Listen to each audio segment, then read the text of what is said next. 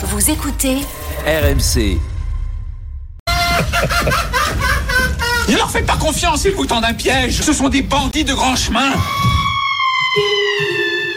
Le guet-apens du jour, vous n'êtes pas préparé, mais GG, mais il va falloir répondre à ma question. Le débat caché, c'est ça. 80 jours, 3 heures, 44 minutes et 46 secondes après le top départ du Vendée Globe 2020. Yannick Bestaven brandit son trophée de vainqueur. Bravo Yannick Bravo Yannick J'ai l'impression de vivre un rêve, d'halluciner quoi. Ouais, c'est un bonheur, je, je réalise pas encore ce qui se passe. C'est un, un rêve d'enfant qui se réalise. Eh oui, une histoire de tricherie dans le monde de la voile. Et pas n'importe quelle épreuve de voile, hein, la plus prestigieuse, le Vendée Globe. C'était une information RMC Sport cette semaine, la Fédération française de voile qui a ouvert une enquête pour faire la lumière sur des soupçons de, de tricherie lors de l'édition 2020. Dans le viseur de la Fédé, un couple de navigateurs soupçonnés d'avoir échangé via une messagerie cryptée autour des données météo, ce qui est contraire au règlement. Pierre-Yves Leroux, notre spécialiste voile, est avec nous. Salut Pile. Salut JC, salut à tous. Tu là comme tricheur. Avant de débattre pour bien comprendre cette histoire, la tricherie au vent des globes. On t'écoute. Eh bien, écoute, Clarisse Kremer et son compagnon euh, Tanguy Le Turquet ont été dénoncés de façon anonyme à l'aide de captures d'écran issues du téléphone de bord du bateau, propriété de son ancien sponsor, Banque Populaire. Dans ces images volées, on trouve des échanges évoquant par moments la situation de la navigatrice avec Tanguy Le Turquet qui était lui sur la terre ferme et ses options euh, potentielles de route. Or, le routage et l'assistance extérieure sont formellement interdits sur le Vendée Globe. L'avis de course précise bien, je cite, le skipper ne peut recevoir d'assistance ou d'aide extérieure, y compris une analyse, une interprétation ou un traitement d'informations venant de l'extérieur du bateau. Est-ce que ces échanges vont être considérés ou non par le jury qui va siéger d'ailleurs dans quelques jours comme outrepassant la règle Telle est la question. Dans le milieu de la voile, chacun a son avis entre les anciens attachés à un certain code de l'honneur et les modernes qui estiment que la multiplicité des canaux de communication doit naturellement faire évoluer la règle. Ensuite, il sera peut-être temps de se demander, comme l'a fait Clarisse Kremer sur les réseaux sociaux, pour quelle raison cette dénonciation anonyme a lieu à neuf mois du prochain Vendée Globe. Une chose est certaine, le milieu de la voile se retrouve une nouvelle fois dans la tempête. Ouais, et c'est euh, un deuxième volet de, de cette histoire, hein, savoir qui a, a dénoncé. Mais nous ne sommes pas là pour ça, car ma top. question, ma question pour ce débat voile, pour vous, vous avez entendu les explications de Pierre-Yves Leroux, triche ou pas triche? Denis Charvet, Moi, je suis pas tricheur, donc euh, triche. Cyril Linette. M'en fous. C'est pas la même séquence. Ah, d'accord. Euh, triche. Triche, ok. Euh, Christophe Cessieux? Je, je sais pas. Je sais pas si. Mais dis d'un truc. Je sais pas et je vais pas partir là-dessus. D'accord, donc tu viens pas au Voilà. débat. Donc je, D'accord. je, je choisis mon débat. Tu rembourseras, tu débat. rembourseras quand même Je les cho- 10 minutes là, de. David Douillet. Ouais, je- quand on se classe 12e en trichant, ça, ça augure de toute la qualité des intervenants. De celui qui aide à tricher et celle qui triche. Enfin bon, voilà, c'est. c'est- Moi, je- j'ai- j'ai- Ça, c'est oui, bien. franchement, Je m'attendais pas. Ah oui, Alors là, je m'attendais pas à ce coup de rap de oui, ta part. quel coup de rap. Ah, la là, perdue. terrible. On peut peut-être arrêter l'émission. Non, mais- Non, mais il a répondu, Ça- je pense que ça suffit là. de- Non, mais les- sincèrement, sincèrement, je me demande, au-delà de tout ça, au-delà de l'histoire de triche, de pas triche, de trucs, voilà, Vendée Globe a besoin de se faire de la pub. Parce qu'on n'entend pas beaucoup parler, voilà. Je me dis que Bah, voilà, c'est une belle quoi, opportunité. David. On n'en entend pas Non, beaucoup parler. On en, pose la entend question. parler on en entend parler quand la course a, a lieu, c'est-à-dire une fois tous les quatre ans. Est-ce que tu entends euh, parler de- d'autres événements euh, tous les, de- pendant quatre ans euh, Le, le Non, mais tu sais, ça s'appelle, c'est pas un Je professionnel, sais que c'est pas un t'es pas, t'es professionnel. pas l'aise je sur veux les, bateaux. Ça s'appelle un teasing. Mais non, mais moi, Ça s'appelle un teasing, moi, je, tu vois. moi, je- moi, ça me gêne Denis pas. Charvet. que- ce qui s'est passé, ça me gêne pas, mais c'est le règlement qui est mal foutu. C'est-à-dire qu'on parle de d'échanges de, de, de, sur WhatsApp, mais voilà, c'est alors un, c'est vrai qu'il y a une top qui, qui, qui, qui a quand même rapport, rapporté ça trois ans après, c'est ça qui est quand même incroyable. Euh, quel intérêt, quel intérêt. Puis après, on sait très bien que c'est un conjoint, c'est- sont mariés femmes. Oui, hein. exactement. Donc, euh, Moi, ça me dérange. Au fond, ça me dérange pas. C'est le règlement qui est ainsi établi, en fait.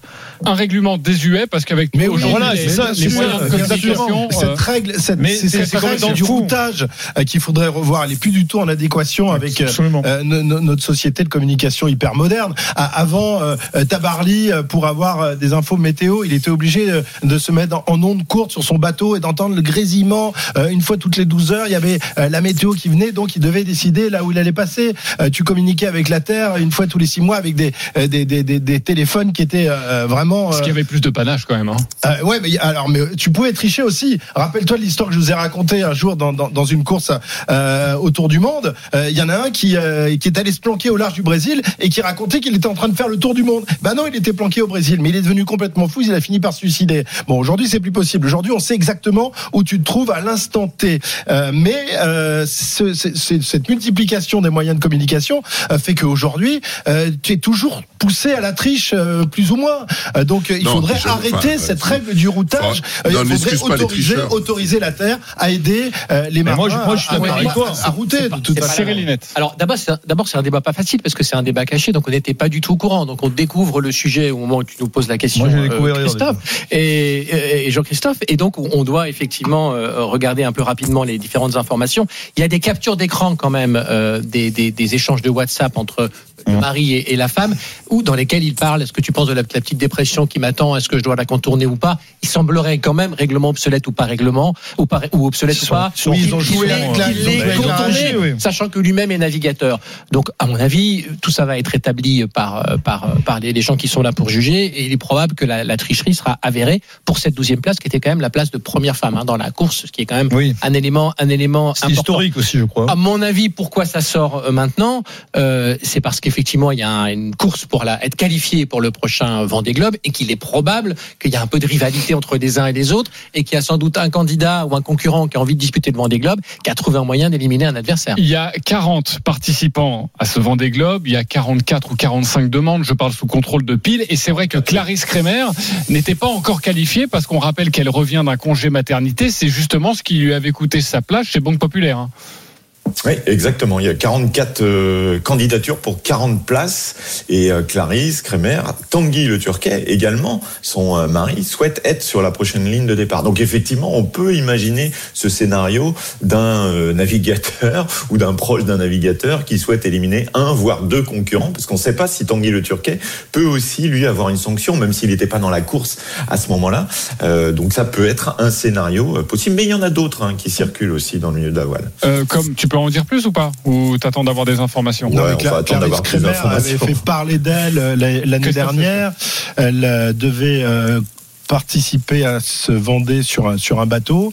Puis elle a été virée de ce bateau parce qu'elle était. euh, Elle voulait être Ouais. exemptée de qualification parce qu'elle attendait un enfant. Parce qu'elle attendait un enfant. Donc du coup, euh, son sponsor l'a, l'a virée. Ça a provoqué euh, euh, une euh, une Enfin, brou- surtout que Banque Populaire avait peur que Clarisse Kremer qu'elle, soit qu'elle- pas qu'elle puisse pas se qualifier. Ouais. Voilà. Oui, mais ça, tu te rappelles, ça s'était transformé en, en Les femmes n'ont pas le droit d'avoir des voilà, enfants. en guerre euh, Colère de la- féministe, de la ministre. Ouais, parce que euh, parce que c'est une femme, parce qu'elle va avoir des enfants, on la vire de son bateau. Elle avait vachement surfé là-dessus. Ouais, Euh, elle s'est elle a provoqué quand même quelques inimitiés dans le monde de, de la voile et elle a récupéré un autre bateau derrière. Euh, donc depuis, c'est vrai, je pense qu'elle n'est pas non plus en odeur de sainteté auprès de de tous les tous les skippers, hein, Pierre-Yves. Ah bah oui, oui, c'est sûr. On peut, on peut penser que, euh, en plus, elle est montée très très vite dans la hiérarchie. Euh, Elle a eu, euh, parce qu'elle sait très bien communiquer, voilà, une place un peu au, soleil assez rapidement. Donc ça a créé peut-être par rapport à d'autres skippers ben, de la jalousie, parce que c'est très difficile de trouver des sponsors, d'avoir une place pour cette course mythique dont on parle, c'est vrai, surtout tous les quatre ans, mais qui est quand même une course qui euh, fait euh, la une euh, tous les quatre ans. Euh, David, une autre balle perdue à donner ou pas? Non, ça va. Non, ok. Personnel, merci. Tu restes là-dessus?